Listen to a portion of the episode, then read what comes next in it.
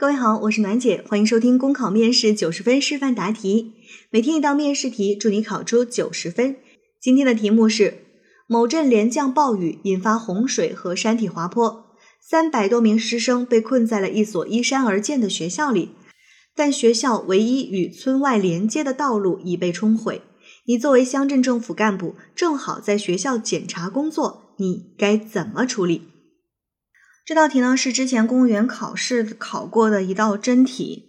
这一道题啊，我其实感觉它是超纲的，就是我们去参加考试的同学都还是没有进入到公职系统的，然后就考了一个要处理这么大的一个事件啊，其实是非常非常有难度的。这道题里面有特别特别多的点需要去回应。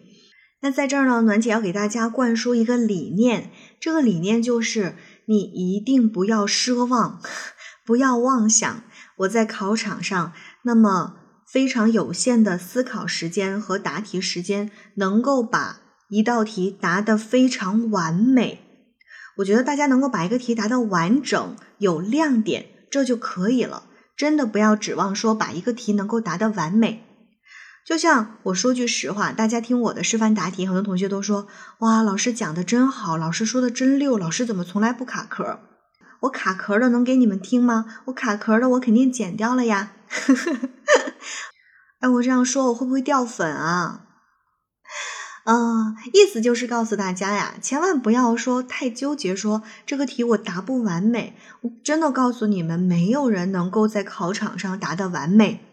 而且，即便是我给你非常多的思考的时间，不在考场上，不在那个紧急的状况下，像这么大的一个事情哦，山体滑坡，好几百人被困，你说你想用几分钟的时间，这个这个东西都能够写一个好几千字的文章，它的处理过程，几千字、上万字都能够写得出来。你说你用几分钟的时间，几百个字就把它能够讲得非常的完美，这是不可能的。所以大家不要对此过于纠结啊。那我们来分析一下这道题里面都有哪一些点？你看，选重点去回应。审题先审尾，你是乡镇的干部，你正好在学校检查工作，你怎么处理？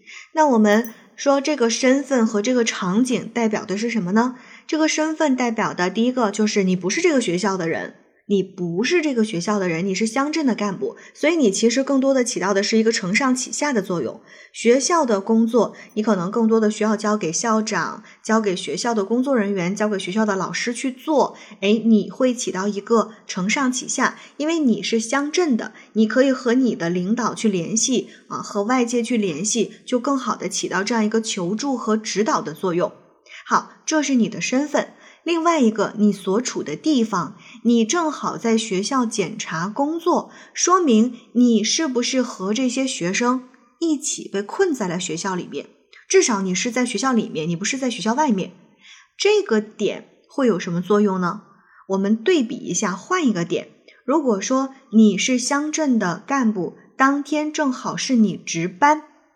哎，它就会有差别，因为你在学校里面，你是那个和师生们一起，你要去求助，对吗？你是等待救援这样的一个角色。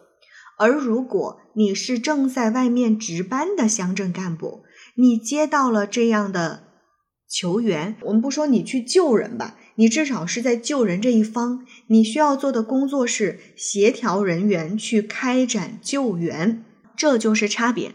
之前在答这道题的时候呢，我有学生问我一个问题，他说：“老师，这个题这么大的事情，我可以调用直升机吗？”诶，很有意思啊。他说：“这个经费允许吗？乡镇有直升机吗？”我说：“呃，这道题呢，不管你经费允不允许，乡镇有没有直升机，就这道题而言，这不是你操心的事情。”因为你本来就是被救的那个人，你不能说领导啊，给我调个直升机来把我们救出去吧。你是等待救援，我们需要做的是什么？我告知外界我们这里的情况，哎，我们被困的人数，我们现在有的物资的情况，然后我们需要什么样的救援，有没有人受伤，等等等等。我告知外界的情况，至于他们怎么来救我，这其实是外面的人。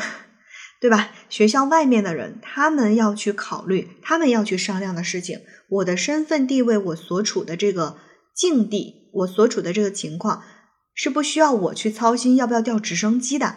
我要操心的是，我怎么样能够尽量的保证这三百多个师生能够安安稳稳的、平安的等待这个救援的到来，我们能够平安的离开这个危险的境地啊！这是我的身份，我的所处的环境决定的。OK，这是其中的一个非常非常重要的点啊。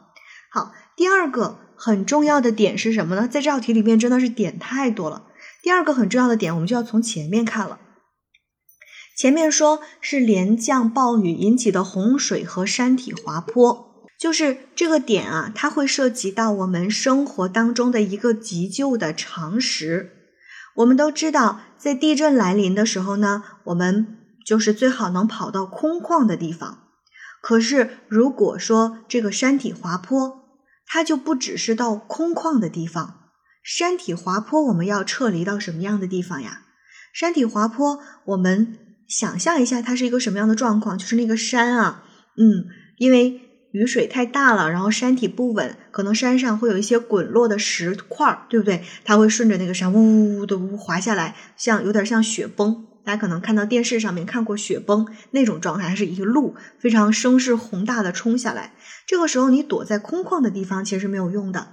而是应该是躲在什么地方？一个是当然远离山体是一方面，一个呢是去垂直啊，垂直这个这个这个滚石掉落的这个方向，因为这个石头它是不会拐弯的，对吧？所以我们避开那个方向，然后往垂直的方向，不要顺着它跑，往垂直的方向去撤离，就更加容易躲避开这个山体滑坡。这一点考察的是你的常识。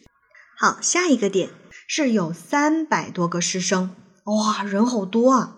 那这三百多个师生，我们在答题的时候就需要去回应。比如说，我在清点人数的时候，这三百多个人可能就需要以班级为单位去清点，因为这是一所学校，对吗？你没有办法一个一个的让这三百多个人排排站，去一个一个的数人头。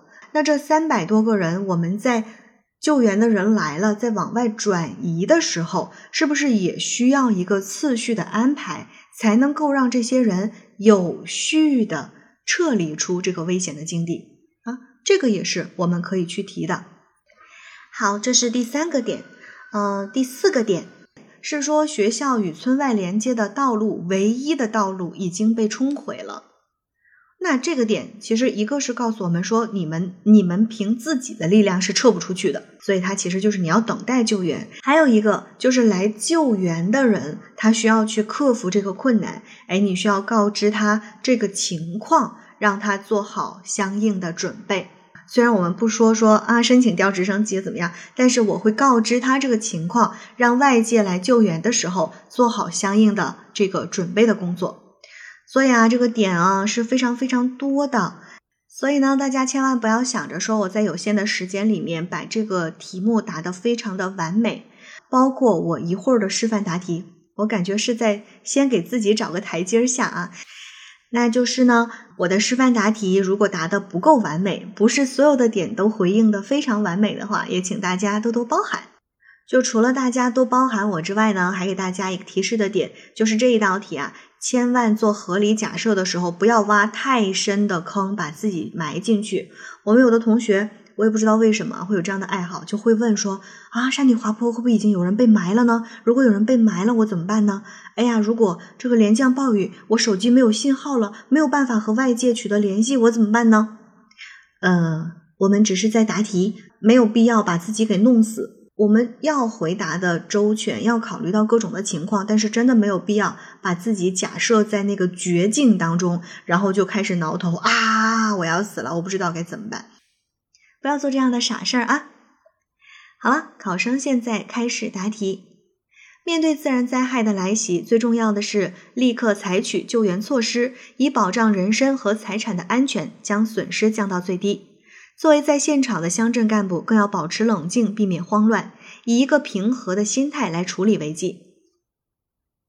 首先，第一时间与学校领导进行协调，启动学校的防灾应急预案，按照平时的疏散演练顺序，组织全体师生迅速从靠近山体的地方撤离，转移至垂直并远离山体的位置，比如礼堂、食堂等地方。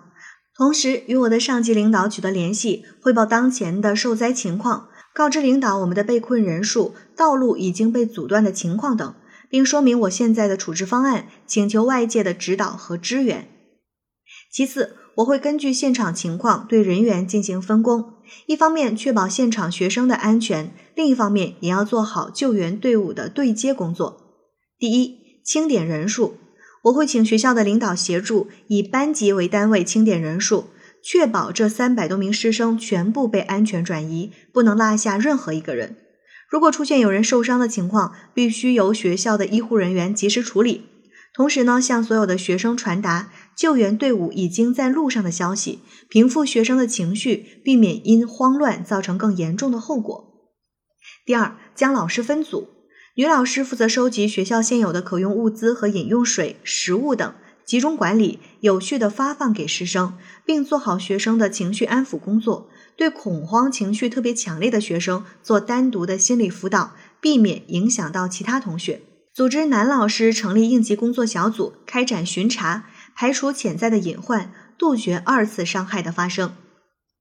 第三，安排工作人员随时与救援队伍保持联系，汇报现场的情况，到道路冲断处做好标记，为迎接救援队伍的到来做好准备。在等待救援的过程中，安排好疏散转移的次序，方便在救援到来时开展有序救援。再次。在救援队伍到来之后，安排应急工作组维持好现场的秩序，避免场面失控。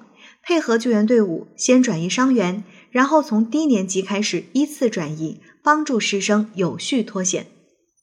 最后，在救援完成后，一定要形成详细的事件处理报告，向领导汇报。通过媒体告知群众此次救援的情况，并联系心理老师对学生进行心理疏导。避免在孩子成长的路上留下心理阴影，同时协助学校组织专业人员对建筑物进行排查和加固，完善应对自然灾害的应急预案，并在平时加强防灾疏散的演练。如果该校的建筑位置处于山体滑坡多发区、危险区，则向上级部门汇报，申请学校搬迁。考生答题结束。好了。今天的内容就分享到这儿，我是暖姐，明天见。